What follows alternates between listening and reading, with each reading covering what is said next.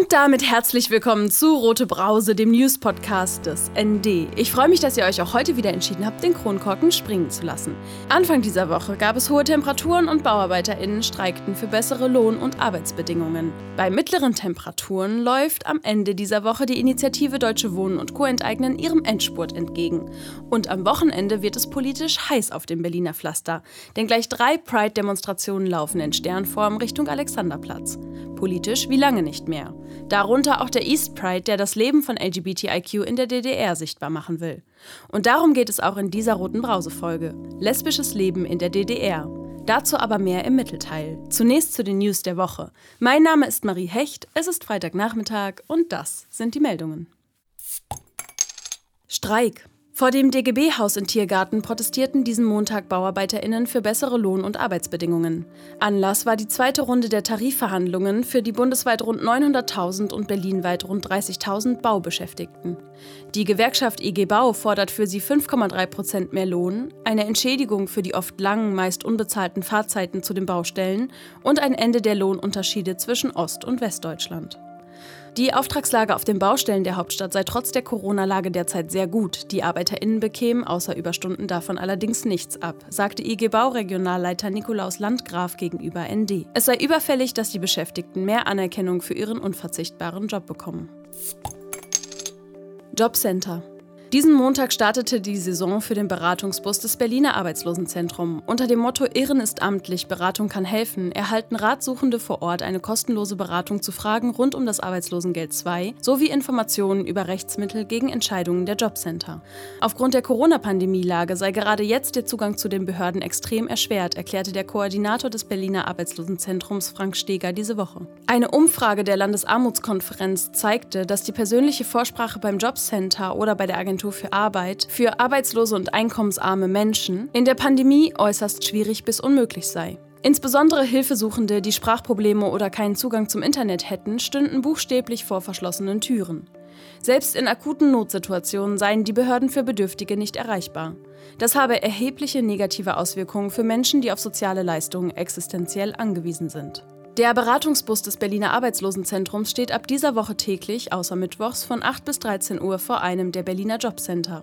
Mehr Infos findet ihr unter www.beratung-kann-helfen.de oder in den Shownotes zu dieser roten Brausefolge. Deutsche Wohnen und Co. enteignen. Heute ist das Ende des Sammelzeitraums für die Unterschriften für das Volksbegehren der Initiative Deutsche Wohnen und Co. enteignen erreicht.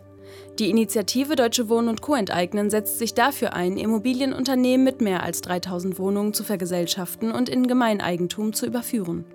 Das betrifft über 240.000 Wohnungen in Berlin. Die Aktivistinnen wollen damit angesichts explodierender Mieten in der Hauptstadt für bezahlbaren Wohnraum sorgen. Gelingt es, die 175.000 gültigen Unterschriften zu sammeln, werden die Berlinerinnen am 26. September parallel zu den Bundestags- und Abgeordnetenhauswahlen über den Enteignungsvolksentscheid abstimmen. Zuletzt hatte die Linke diesen Montag fast 33.000 Unterschriften ihrer Parteimitglieder an die Initiative übergeben. Müll. Die Initiative Wir Berlin machte diese Woche mit einem Brandbrief an die Bezirksbürgermeisterinnen auf die Vermüllung der Berliner Parks aufmerksam. Das Problem habe sich in der Corona-Zeit verschärft, sagte eine Sprecherin der Initiative, die sich unter anderem mit dem Verteilen eines Parkknigges für eine nachhaltige Stadtentwicklung einsetzen will. Das Kernproblem sei, dass viele Menschen sich zwar zu Hause für ihren Müll verantwortlich fühlten, im öffentlichen Raum aber nicht. Im Kommentar der Woche am Ende dieser roten Brause-Folge hört ihr, was Hauptstadtressortredakteurin Claudia Krieg von einem Parkknigge hält. Kultursenator Klaus Lederer Linke an, dass ab dem 3. Juli in Berlin 500 Menschen zusammen draußen tanzen können werden. Zusammen mit der Club Commission versprach Lederer einen Sommer der Clubkultur, der sich mit zahlreichen Begleitaktivitäten bis hin zum Tag der Clubkultur am 3. Oktober erstrecken soll. Die Herausforderungen für die Clubs bleibt trotz positiver Nachrichten groß. Viele existenzielle Fragen sind bis heute unbeantwortet. Dabei geht es auch um die Sicherung bedrohter Orte. So ist aktuell der Friedrichshainer Nuke Club in seiner Existenz bedroht. Vor wenigen Tagen erhielten die Betreiber zum 31. Juli die Kündigung. Für eine Öffnung der Club-Innenräume sollen außerdem im Sommer wissenschaftlich begleitete Modellversuche stattfinden.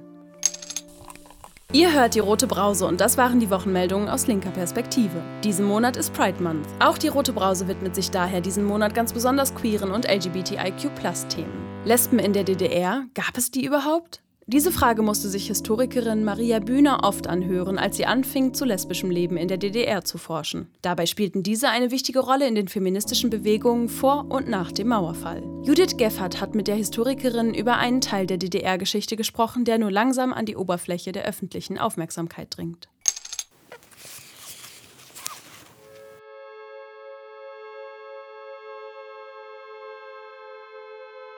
Ein Schwarz-Weiß-Foto von 1985. Elf Personen, die eine Hälfte lässig stehend, die andere Hälfte davor in der Hocke. Manche tragen Jeans, Pullis, Parker, Turnschuhe. Eine Person hat einen schwarzen Zylinder auf, eine andere trägt Kleid und Damenhandtasche. Manche halten eine Kippe in der Hand. Sie scheinen im Gespräch zu sein, lachen und blödeln herum. Ihre Berührungen sind vertraut, Arme um die Schultern gelegt, Hände ineinander verschlungen. Hinter ihnen auf einer Wäscheleine hängen selbstgemalte Plakate. In großen Buchstaben darauf Lesben in der Kirche. Als ich vor sieben Jahren angefangen habe, mich mit dem Thema zu beschäftigen, ist mir tatsächlich oft die Frage begegnet, Lesben in der DDR, gab es die überhaupt? Und es war eher so ein bisschen, hey, womit beschäftigt du dich? Ist das ein Thema, was überhaupt existiert? Aber äh, ja, ich kann auf jeden Fall sagen, es gab sie. Ich habe auch einige von ihnen kennengelernt und noch mehr ähm, Dokumente darüber gelesen, was sie so gemacht haben. Maria Bühner ist Historikerin und forscht zu lesbischem Leben in der DDR. Warum war dir das denn wichtig, diese Geschichte zu erforschen? Na, weil ich ähm, festgestellt habe, dass es dazu sehr, sehr wenig gibt. Und ich dachte mir, da muss mehr sein.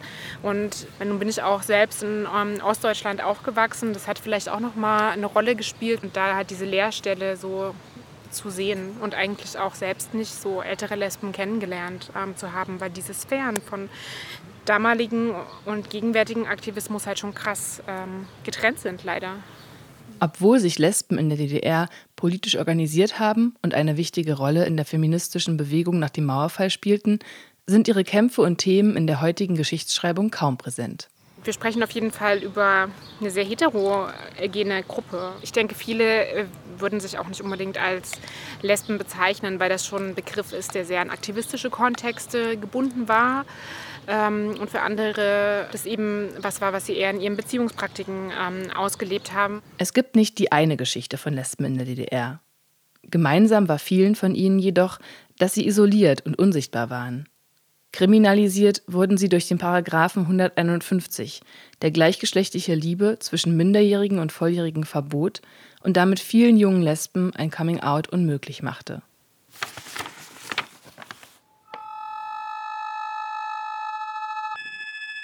Wir sind lesbische Frauen und wir sind, wie andere Frauen, in der Öffentlichkeit männlicher Gewalt und männlich geprägten Wertmaßstäben ausgesetzt.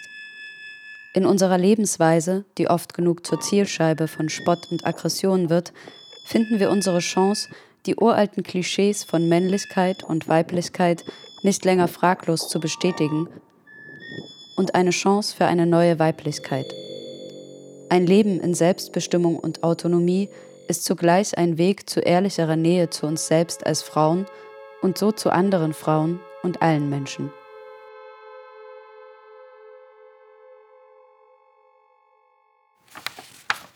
Dieses Zitat stammt aus einem Positionspapier der Ostberliner Gruppe Lesben in der Kirche. Sie ist die erste von vielen weiteren Lesbengruppen, die sich in den 80er Jahren in den Räumen der evangelischen Kirche zu treffen begannen. In der DDR galt ein strenges Versammlungsverbot für private Gruppen. Die Kirche hatte sich aber besondere Freiräume erkämpft und wurde so zu einem Anlaufpunkt für Andersdenkende.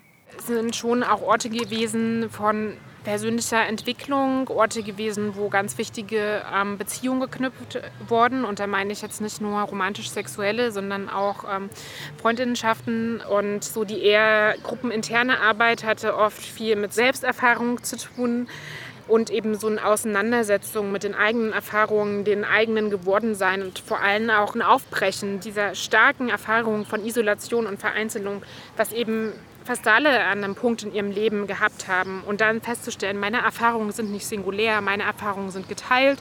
Ja, das sind kollektiv geteilte Erfahrungen, weil das eben ist aufgrund bestimmter Strukturen. Die Lesben in der Kirche trafen sich in der Gethsemane-Gemeinde im Prenzlauer Berg. In ihrem Positionspapier heißt es, Wir haben die Chance zu mehr Menschlichkeit, wenn wir Unterdrückung in all ihren Erscheinungen beim Namen nennen, nach ihren Ursachen fragen und so die Folgen, Angst, Unsicherheit und Aggression in ihren Anfängen verhindern.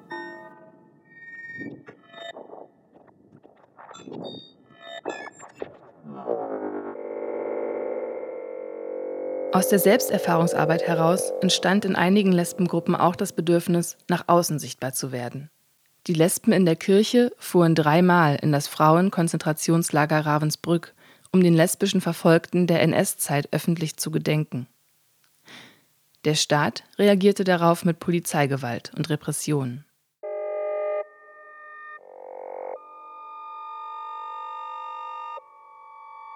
Nicht alle lesbischen Gruppen in der DDR waren so politisch ausgerichtet. Trotzdem wurden sie von der Staatssicherheit beobachtet. Allein die Tatsache, dass Lesben sich trafen, konnte so zu einem Akt feministischen Widerstands werden. Also in den 1980er Jahren ähm, entsteht die staatsunabhängige Frauenbewegung in der DDR. Diese frauenpolitischen Fragen waren vorher sehr stark vereinnahmt worden staatlich, auch nicht unbedingt immer zum Nachteil. Es gab ja das Recht auf Schwangerschaftsabbruch, es gab relativ liberales Scheidungsrecht. Kinderbetreuung, Berufstätigkeit wurde ähm, ermöglicht, aber zum Teil eben auch als Norm gesetzt. Aber abweichende ähm, Identitätsentwürfe waren da jetzt nicht vorgesehen. Zu der staatsunabhängigen Frauenbewegung gehören drei Strömungen. Die Frauenfriedensgruppen, die feministische Theologie und die Lesbengruppen. Sie beschäftigten sich mit der Rolle der Frau in der Gesellschaft und schafften damit den Nährboden für den feministischen Aufbruch in der Bürgerrechtsbewegung. Ohne Frauen ist kein Staat zu machen. So das Motto, unter dem sich 1989 der Unabhängige Frauenverband gründete. Ein Versuch der verschiedenen Gruppen, sich aktiv feministisch in die politischen Umgestaltungsprozesse einzubringen. Erstmal wurde der UFV ja auch gegründet, um sich an den zentralen runden Tisch ähm, einzubringen. Am zentralen runden Tisch äh, wurde ja unter anderem eine neue Verfassung für die DDR erarbeitet. Und dass da auch ein Schutz vor Diskriminierung aufgrund der sexuellen Orientierung drin stand. Das ist definitiv den Aktivistinnen zu verdanken, die daran teilgenommen haben. Gleichzeitig war aber auch die sogenannte Wende ein frauenpolitisches Desaster, in dem eben diese vermeintlich selbstverständlichen Rechte abgeschafft wurden oder ganz stark in Frage gestellt wurden dieses feministische Engagement und dieses lesbische Engagement und auch insgesamt die Arbeit der homosexuellen Bewegung wurde abgetan als ach, da ging es ja nur um private Sachen, als wären die Themen da nicht zutiefst politisch oder als wäre eben nicht das Private auch zutiefst politisch. Also auch so eine sehr normative Vorstellung von, was ist Politik.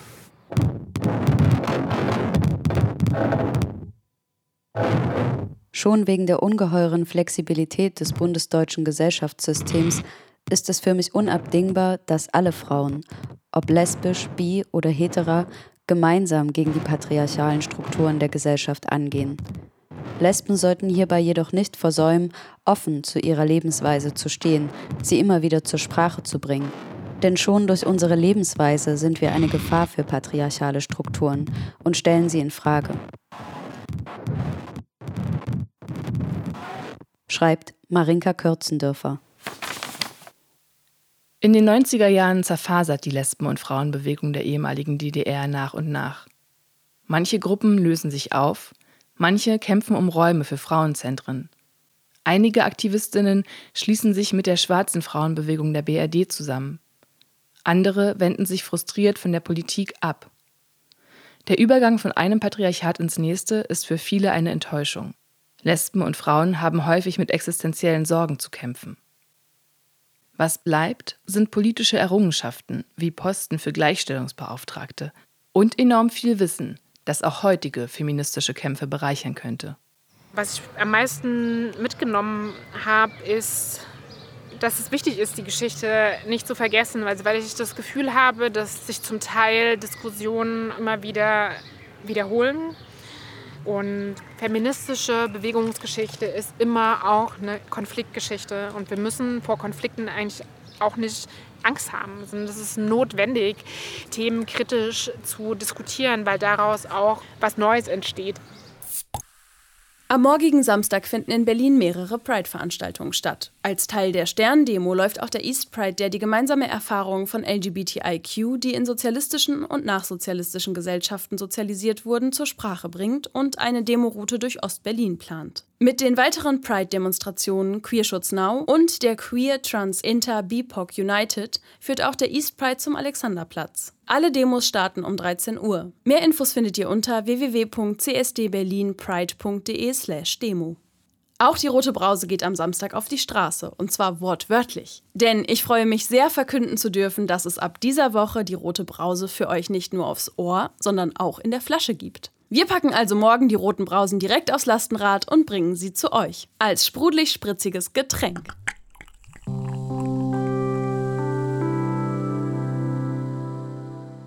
Die rote Brause kannst du jetzt übrigens auch trinken, dank freundlicher Unterstützung durch Ostmost. Die Berliner Getränkemarke steht für ökologische Systemveränderung in der Landwirtschaft und einen nachhaltigen Umgang mit Ressourcen. Außerdem gehen 20 Cent pro verkaufter Rote Brauseflasche an den Verein Women in Exile. Wie du den Rote Brause Podcast sonst noch unterstützen kannst, erfährst du auf dasnd.de slash support. Schreib uns auch gerne an podcast.nd-online.de. Und jetzt zum Kommentar der Woche. Der kommt wie immer direkt aus der Redaktion des ND. Diese Woche kommentiert Hauptstadtressortredakteurin Claudia Krieg den Vorschlag für einen Parkknigge. Schimpfen hilft nicht, rufe ich der älteren deutschen Dame zu, die am Landwehrkanal steht und zetert. Verdreckt und zugemüllt sei Neukölln mittlerweile, meckert sie angesichts der Berge von Pizzakartons und sonstigen Einwegverpackungen, die sich am Sonntagmorgen um eine Laterne herumgruppieren wie eine Kunstinstallation. So einen euphemistischen Blick auf die Unmengen von menschlichen Hinterlassenschaften im öffentlichen Raum habe ich natürlich nicht wirklich. Aber ich ziehe mittlerweile wie früher als Kind auch mal mit einer Mülltüte los und sammle auf dem Spielplatz, der in der Pandemie zum Jugendtreffpunkt umfunktioniert wurde, Bierdosen und Scherben ein. Und ganz ehrlich, hier am Kanal haben sich Menschen zumindest die Mühe gemacht, all das zusammenzutragen und an einem Ort abzulegen, was ihnen den vorangegangenen Abend verschönert hat. Das ist in vielen Parks nicht so. Und genauso wenig reagieren die laut der neuen Entmüllungsinitiative besonders betroffenen Bezirke Mitte und Neukölln auf die Ausmaße liegen gelassener Tüten, Flaschen, Becher, Dosen, Verpackungen und voller Babywindeln. Dazu kommen die vor die Tür gestellten kaputten Möbel, Bücher, Kleidungsberge, Kinderspielzeuge. Es gibt in ganz Berlin kein sinnvolles Sperrmüllkonzept, aber es gibt einen ellenlangen Bußgeldkatalog, laut dem man für ein ausgespucktes Kaugummi 120 Euro zahlen soll. Der ist leider genauso eine lächerliche Maßnahme wie ein Parkknigge, mit dem die Initiative Wir Berlin die ihrer Ansicht nach fehlenden Müllkontrollen ersetzen will. Man könnte auch erst einmal mit größeren und sinnvoll aufgestellten Mülleimern operieren, die öfter abgeholt werden.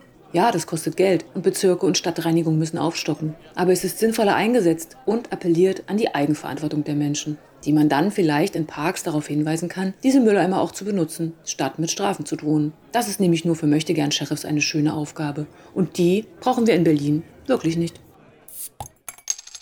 Das waren die sprudelig-spritzigen Brausen-News dieser Woche. Aus Berlin, aus linker Perspektive. Rote Brause, der News-Podcast des ND. Von und mit Marie Hecht. Nächste Woche gibt es keine Rote Brause. In zwei Wochen geht es dann sprudelig-spritzig weiter.